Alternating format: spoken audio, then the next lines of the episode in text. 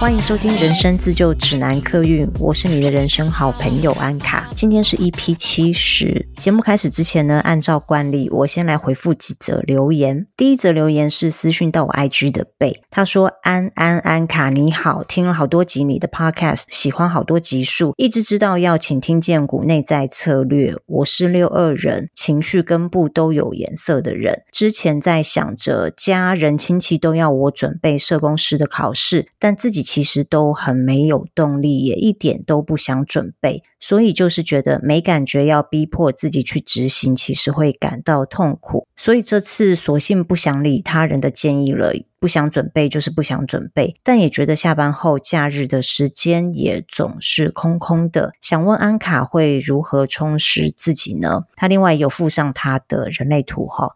然后他说，也很谢谢你录制节目，让我更了解自己。这集的六二人，也就是我的上一集 EP 六十九，我听了也觉得自己不可思议的超然。但我在选购产品时，真的会很在意小细节：是纯素的吗？是没有动物成分的吗？是环保的吗？哈哈哈，有时都觉得自己是不是太固执了。背的留言呢，我觉得文字当中我也可以感觉到六二人的超然哦。然后他问了一个问题是，是他问我会如何充实自己，我会想要先问你，你为何想要充实自己？是因为你觉得假日下班之后感觉空空的，不知道做什么，好像大家都很积极的在过生活，然后你又不听家人的话，不去考社工师，心里觉得过意不去吗？还是你在职场上面有什么危机，或是你真的就是抱着一颗好学的心，想要充实自己？我不确定你是哪一种哦。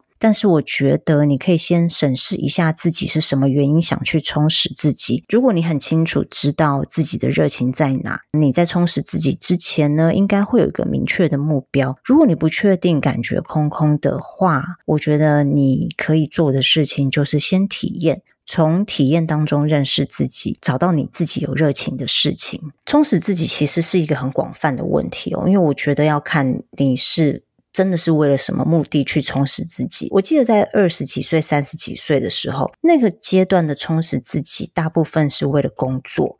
比如说，大家会去上英文课啊，或者是去上一些专案管理的课。但老实说，我都没有做过。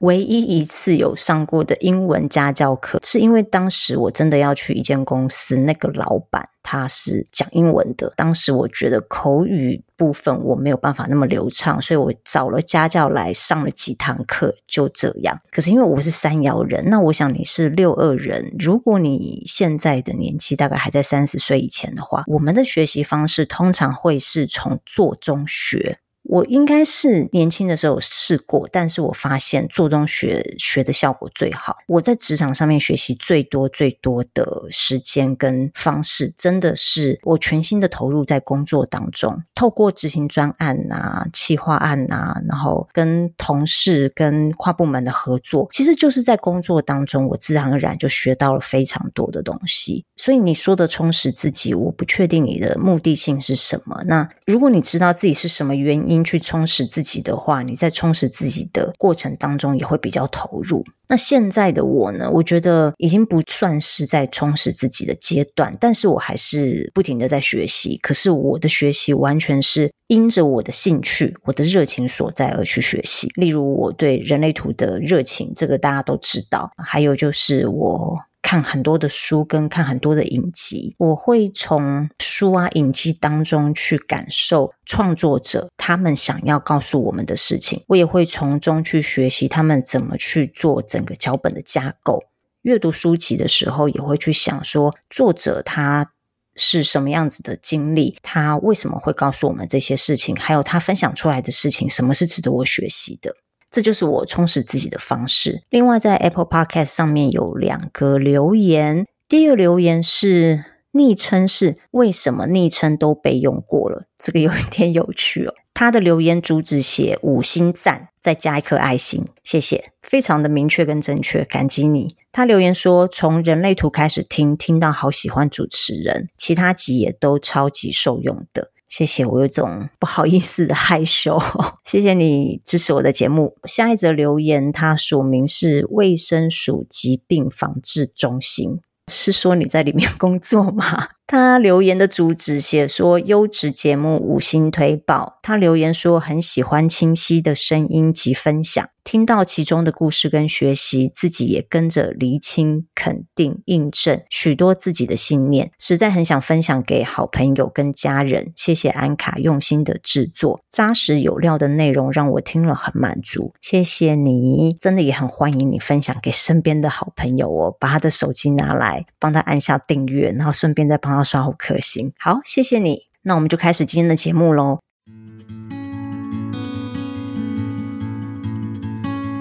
大家都知道我最近有开人类图的家教班嘛，那也很谢谢这些报名的朋友，大部分应该也是我的听众哦，因为我会先帮大家跑自己的人类图哦，那我就有看到呃，几乎每一个报名的朋友刚好都是走到人生几个蛮重要的生命周期的阶段，刚开始接触人类图朋友或许不知道。生命周期是什么？今天我想用我自己的生命经验带大家初步了解什么是生命周期。我们先感受一下，到底生命周期来的时候，在我们的生命当中会发生什么事情？我们的人生在几个时间点的时候，特别容易发生一些大事。例如，我们在三十岁左右，你会发现很多人计划走入家庭。或是生小孩，那没有结婚、没有生小孩的人呢，在那个时候有可能整个换一个职业。那到了四十岁的时候，我们就容易遇到大家都知道的中年危机。那这一些大事的发生呢，都不知不觉在逼我们重新去思考，我们究竟是以什么样貌、什么姿态立足在社会上。有可能在这个生命周期的时间，突然发生了一个事情，我们的人生就此大翻盘。但也不一定每一个人都会遇到什么突然发生的意外，也有可能日子依然就是这样过，就在那个时间点起了变化。第一个时间点是二十七到三十四岁之间，也就是星座跟人类图都经常提到的土星回归。第二个时间点就是我刚刚讲的中年危机，它大约发生在三十八到四十三岁左右。在星座跟人类图的角度来说呢，叫做天王星对分。那第三个很重要的生命周期是凯龙星回归，大约会发生在我们五十岁左右的时间。我先不从星座跟人类图的角度来讲这三个生命周期，我们先做一下麻瓜。一般来说，我们遇到快要三十岁的时候，心情是不是会紧张一下？在三十岁的时候，我们已经累积了一段。不算短的社会经验，我们可能也尝试过各种工作了，也接受了各式各样的价值观。我们不再像学生时代一样，思想单纯，交友单纯。那我刚好说，很多人在这段期间结婚，那不结婚的可能会选择出国工作，或者是从呃出社会就一直待在某一个领域。到了三十岁的时候，突然跳到一个完全不同的产业。我出社会一直到三十岁。以前我一直都是在做业务的工作。三十岁左右，我遇到了一个情变，我被劈腿。前面的 podcast 我应该有讲过，当时被劈腿呢，导致我的自我价值感非常的低落。我当时就像从天堂摔到地狱。我现在回想起来，应该是内在也有很多问题，因为那个事件勾起了我内心那一些我不愿意去面对的事情。当时我才开始思考，到底我的价值在哪？那感觉很像是有一个破口之后，所有的问题都跑出来了。被劈腿之后，我在乱七八糟、一片混乱的生活当中，又急着想要证明自己的状况之下，我就跑去开了一间服饰店啊，没有任何经验，结局就是惨赔。一路碰碰撞撞，到了三十四岁左右，我才成功的离开业务人生，正式的踏入行销的领域。我成功转职了，也全心全意的投入在我有热情的这份工作当中。但是我心里面还是有一个填不满的洞，我无时无刻的都还是想要追，可是要追求什么，我不知道。一直到了三十八岁开始，然后进入了天王星对分，我变得非常非常的急躁跟慌张。我记得我四十岁生日的前一个晚上，我突然崩溃大哭。当下我不知道我怎么了，后来我回想起来，我才知道原来。我当时觉得一切都来不及了。我花了这么多时间，到底在找什么？我错过很多可以令我自己成功的机会，我也没有跟上大家的步伐，变成某知名公司的高阶主管，或是我自己拥有一间公司，我也没有成为某个领域的知名人士。我相信应该有很多听众朋友跟我当时的心境一样，不是我们爱比较，但当时我们理想中的自己就是那个样子。而我们会这么沮丧的原因，是因为到了那个时间点，我们并没有成为我们理想中的大人。我们从小出生到二十来岁左右，我们都在摸索自己理想中的大人是什么模样。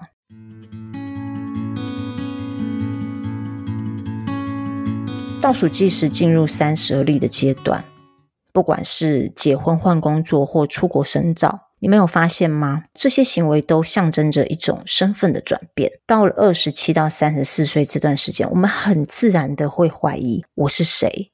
我现在的人生、我的工作、我的另一半，真的是我要的吗？我要怎么去定义我自己？我是不是走在正确的道路上呢？而什么是正确的道路呢？所以很明显的，我们对于过去三十年的身份产生了怀疑。内在自我跟外在自我发生了冲突。哦，我忘了提，那段时间也是我去算命的高峰期。后来我发现，不是只有我这样，大部分的人都是这样，因为我们都一样迷惘，一样急着想换一个新的身份，但又不知道要换去哪里。我们要换一张什么皮？他给你一些功课，土星就是给你一些限制，给你一些困境，然后慢慢的模拟。就像当时我的服饰店关门了，关门之后呢，我其实就是破产了，几乎是没有钱吃饭。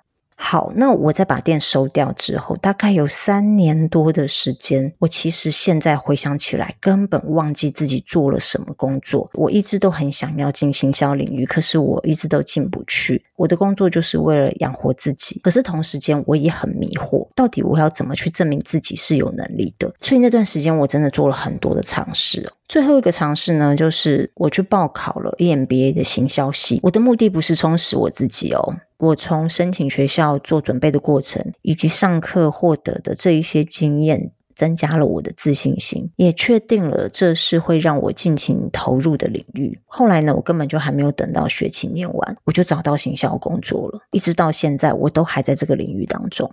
所以啊，土星来是做什么的呢？土星来就是用一种限制，用一种很慢很慢拖着你的速度，把你过去走错的道路修正。如果当时我不是因为被劈腿从天堂掉到地狱，如果不是因为我失败没钱吃饭，我也不会有机会去思考自己的价值到底是什么。我要拿什么能力，要拿什么本事立足在这个社会上？接下来我从星象的角度来讲，什么是土星回归，你们就会明白我刚刚说，在我快要三十岁到三十四岁之间发生的这些事情，到底是有什么意义？到底这个土星是怎么来修正我们的道路？我们都知道天上的星象无时无刻都在移动。我记得国中还是高中的时候上过天文学，有讲过所有的行星都是绕着太阳公转。土星呢，它也绕着太阳公转。土星绕着太阳公转一圈的时间大约是二十九年左右。土星回归都是从你出生到二十九岁。的时间，他会回来看你一下。当然不是这么正确的，二十九岁的时候他回来，是在前面他慢慢滑行到那个轨道的时候，就开始会对我们产生一些影响。土星是太阳系里面移动最缓慢的一颗星。我刚刚一直都有强调，它象征的是一种限制，是一种耐力。所以土星回归的意思就是，它要用限制我们、训练我们的耐力的方式，让我们看清一件事情，就是。过去三十年，我们拿来应付这个世界的那一套方式都不是对的，那都不是我们的原厂设定。我们是被家庭、被朋友、被这个社会制约成你认为你应该走的模样。所以，当他要帮你矫正回来的时候，你会觉得痛苦。你可以想象，假设你是一个出生在台湾，但是一出生就被家人带到德国去生活的人。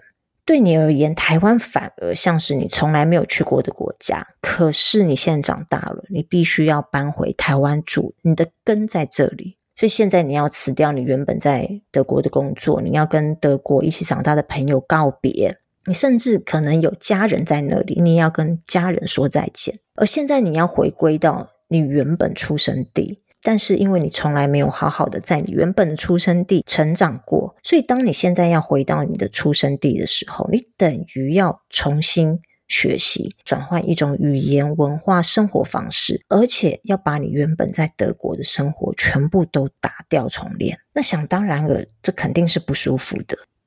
生命周期它来的时候，就是要彻彻底底换掉你原本习惯的生活场域。在土星回归这段时间，它特别会强调你自我反省跟规划，审视我们人生各方面，例如事业、爱情、家庭、朋友、家人关系，我们是不是走在一个正确的道路上？在三十岁之后，我们是要拿什么面貌立足在这个世界上？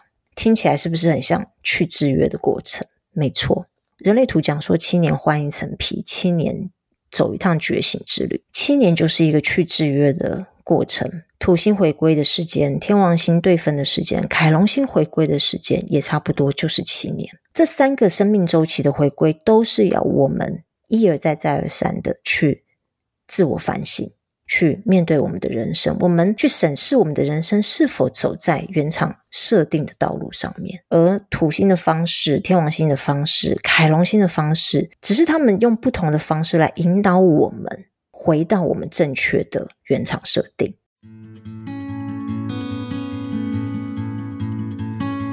我觉得土星回归很有趣哦，它强调的是一种限制、一种限缩，甚至拖慢你的速度。我从小其实是一个非常冲动的人，我做事情之前呢是不会思考的，我想做就做，而且我讲话的速度非常快。你们听我现在讲话，好像有故意放慢速度或正常语速，那是因为在土星回归的那一段时间，我因为讲话太快，冲口而出了一些不该讲的话，吃了很多的亏，跟我伤害到我很爱的家人。当时我也学习到一件事情，就是在我讲话之前，我必须要思考过才讲出来，而且我也强迫自己放慢我的语速。也很有耐心人比起来，我还是差了一些。但是跟土星回归之前的我比起来，真的是好太多了。土星回归，它也让我讲话的速度变慢。那如果亲爱的你们现在正好是土星回归的年纪，每一个人的生命课题不一样，我不知道你现在遇到生命课题是什么，但你应该会觉得你有被限制住的感觉，你有一种想要破茧而出，但是又不知道成为蝴蝶之后要飞往哪里的那种感觉，该怎么办呢？没有关系，因为第一个你已经听到了这一集的节目，而且你大概多多少少知道了人类图跟星座里面讲的土星回归的概念，所以你心里会有一个准备，就是不管你是即将遇到土星回归，或是你正在土星回归当中，你会知道说这一段时间的确是比较辛苦一点，可是。也是让你去反思自己，你是什么样子的人？我有没有活在我自己正确的人生道路上？或许不要讲正确，就讲你的存在是什么。你越早领悟到你是一个什么样子的存在，你越早领悟到你的价值在哪里，你会越快的越过土星给你的限制。但是如果你还是没有从中获得答案，也没有关系。我们都知道蝴蝶效应嘛，我们现在做的事不见得立即就会反映出来，但。绝对在往后的日子里，总有一天某一个事件，它会帮助你的。而土星它是一颗很慢的星，没错。当你要跟它混熟的时候，或许也是它要离开的时候。土星离开之后，我们轻松个几年，紧接着就是天王星对分，也就是天王星走到我们的星座的对面。那星座对面会是一个冲突的相位，会让你觉得不舒服，因为它直面你。所以天王星。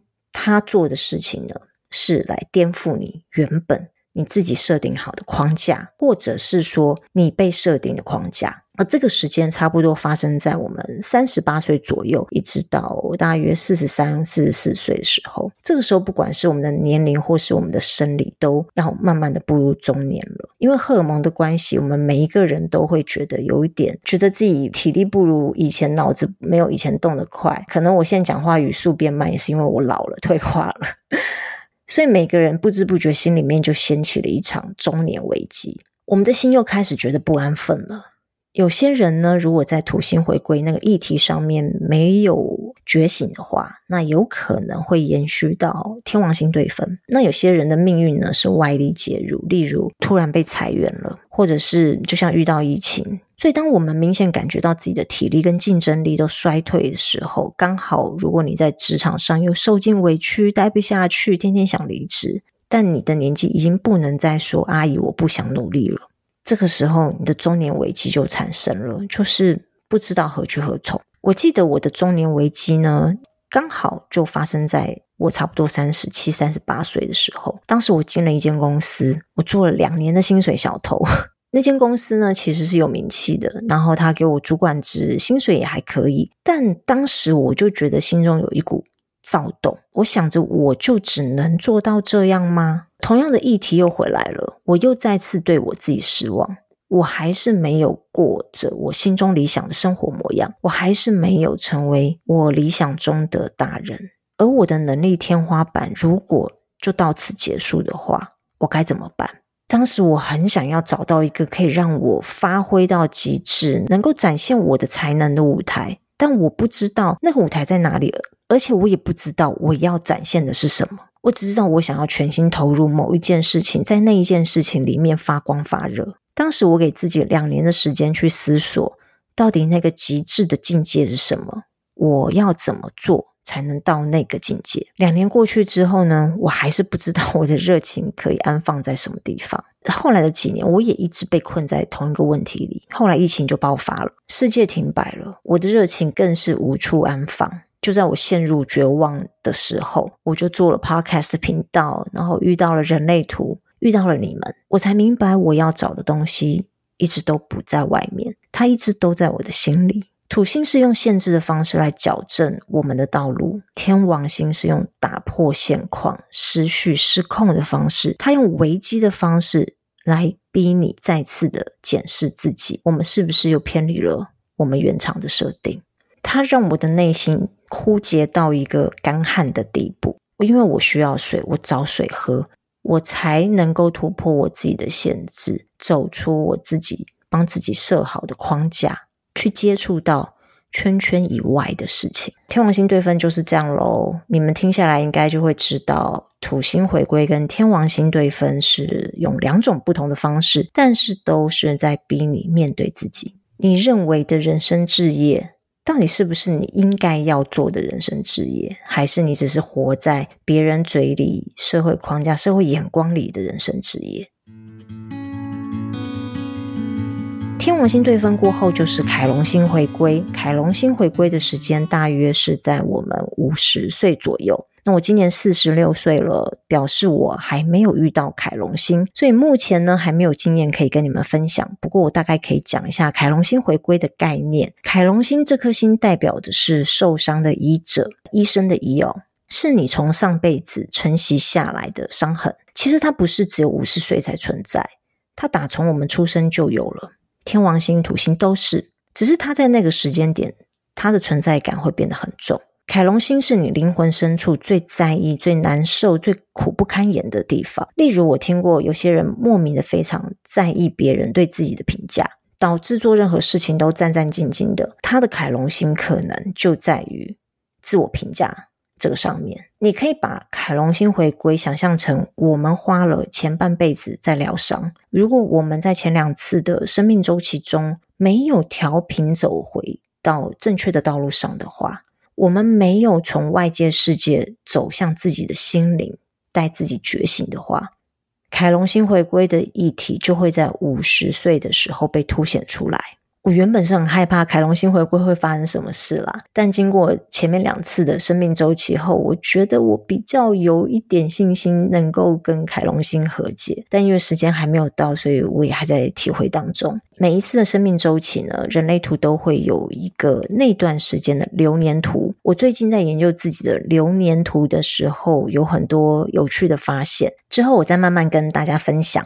呃，另外大家应该也知道，人类图是结合了众多神秘学而来的新科学，其中一项就是占星。所以我认为星座里三大回归的逻辑概念是非常值得参考的。我很推荐大家去听唐扬鸡酒屋，就是唐国师的 Podcast。我们可爱的唐国师呢，他在 Podcast 里面有讲过土星回归跟天王星回归的概念，但是凯龙星回归他放在他自己 YT 的会员专区。对三大回归有兴趣的朋友，你们可以先听听国师怎么说，再回来比照自己的人类图流年盘，你会容易理解很多。好，感觉这一集已经交代完我的人生故事了。那之后这样子，Podcast 还做得下去吗？不怕，人生就是不断体验的过程嘛。我还有很多故事没有分享哦。最后呢，又到了工商服务的时间。不过今天的工商服务不太一样，我想要鼓励多一点听众帮我到 Apple Podcast 留言，因为留言也代表你给我的支持哦。Spotify 还没有按五颗星的，请记得运动一下手指。IG 跟 Facebook 的社团是我最常出没的地方，也会有即时的心得分享。我会经常更新我的现实动态，那现实动态我们也可以即时的互动。今天就用我的生命历程带大家稍微感受一下什么是生命周期，什么是三大回归。如果你正好在土星回归、天王星对分这个时间，你们也可以去想想，我们现在遇到的是什么问题？也欢迎你们在 Apple Podcast 或者是 IG 跟我分享你们的土星回归、天王星对分、凯龙星回归发生了什么事呢？今天的节目就到这边结束喽，希望你们喜欢，我们下次见，拜拜。